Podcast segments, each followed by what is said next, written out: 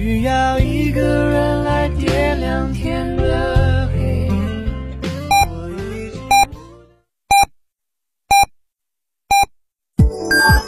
FM 九九八提醒您，现在是北京时间十七点整。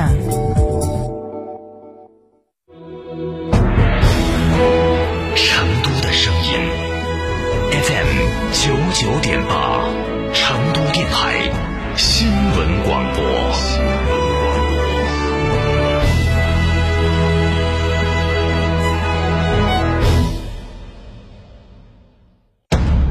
击新冠肺炎，我们在一起。如何居家防护新冠肺炎？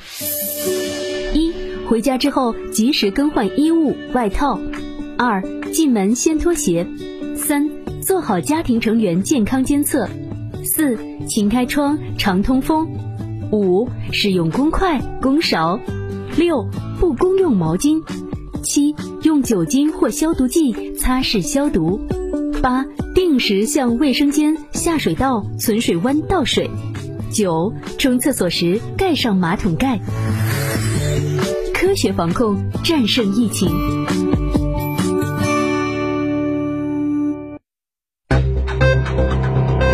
九九八快讯。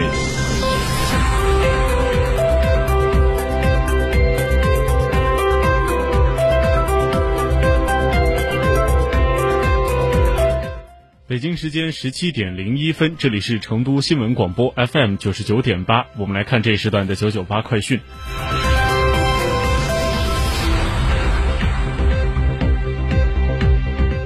首先来看国内的消息。根据雅思官方微博，为了配合新冠肺炎的防控工作，经过和教育部考试中心的研究商讨，决定自即日起，在全国范围内取消2020年3月所有各类雅思考试，考试费将全全额的退还考生个人报名的账户。我们将根据疫情防控的进展情况动态更新，将通过雅思考试官方平台随时公布2020年3月后雅思考试的报名和考试的安排。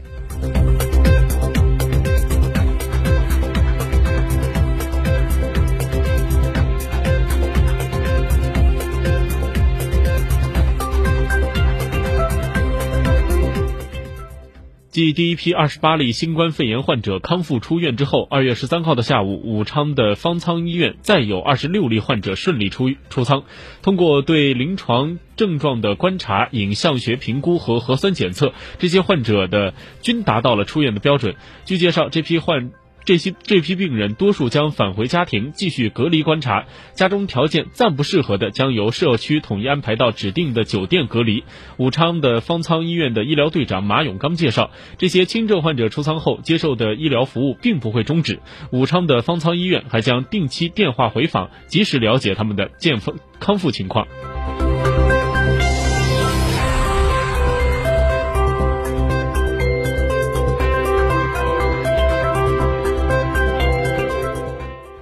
和患者在潜伏期共用洗衣机会不会感染呢？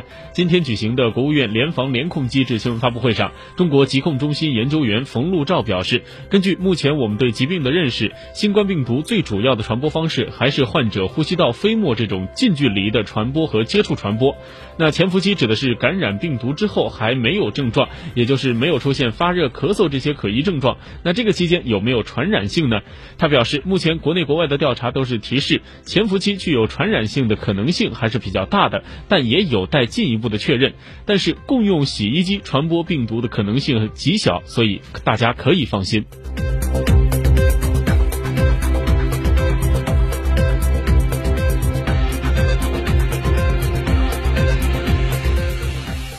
今天，国务院联防联控机制召开新闻发布会，对于公众是否要对手机进行消毒的问题，中国疾控中心研究员冯路照表示，手机是高频接触的物品，确实要加强对它的清洁和消毒。每次外出回到家之后，可以关闭手机电源，待手机彻底冷却之后，蘸取适量的百分之七十五的酒精，或者使用消毒纸巾等擦拭手机表面，并做好手部的卫生。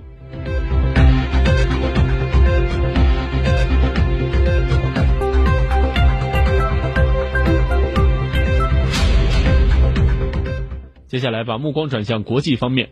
根据美国侨报网报道，根据美国官员提供的信息信息和未公开的初步数据，二零一九年美国现役空军的自杀人数飙升到了至少三十年来的最高水平，而其他军种的自杀人数则趋于稳定或下降。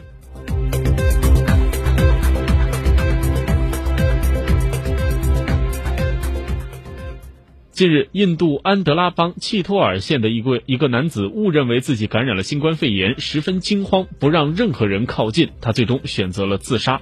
报道称，这名男子今年五十四岁，二月一号开始有咳嗽和发烧的症状，五号就医，医生告诉他那只是普通的感冒，但是建议他戴上口罩，以免把感冒传染给他人。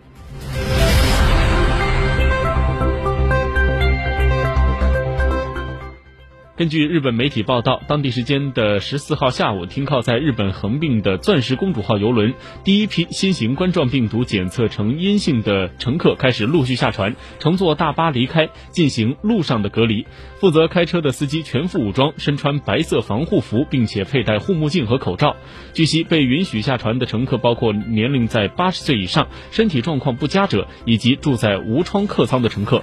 一位日本政府的官员称，目前已经有十一人离开。但拒绝透露今天是否还会有更多人下船，或提供进一步的细节。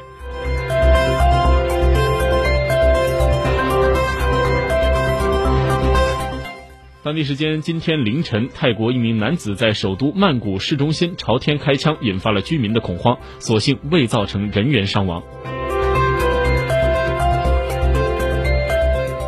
最后来看成都的天气情况，未来两天平均气温将累计下降下降五到七度。今晚是风的主场，偏北风三到五级，东部局部地方风力可以达到六级以上。明天的最高气温在十四到十三度。这一时段的九九八快讯由翰林为您编辑播报，感谢您的收听。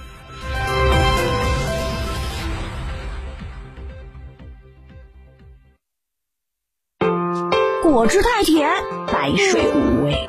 小苏先生零热量苏打水，随便喝没负担。苏打水就选零热量的小苏先生苏打水，随便喝没负担。小苏先生苏打水。谢谢啊，谢谢各位。哟，王总来了！王总，王总，王总，里面请，里面请。张总，开业大吉啊！我今天给你带了金山白酒啊！哎呦，都是兄弟还送礼呀！王总大喜啊！天猫、京东、京东线下超市、Seven Fresh、川酒集团酒仓店有售，四零零八六三六八三八。起变，静观雨线，用态度解码当下瞬息资讯。跟踪于起承转合的事件曲线，非凡与清新纵述的特别播报，以最为敏锐的视角诠释最为关注的试点，价值与思想同行。FM ninety nine point eight，这里是 FM 九九点八，成都新闻广播。九九八法治大讲堂。由中共成都市委全面依法治市委员会办公室、成都市司法局、成都市广播电视台新闻频率联合制作播出。如果这是你，你，你，那么他就是生命。他清楚每个人心里都有秘密，想想可以。但做出来。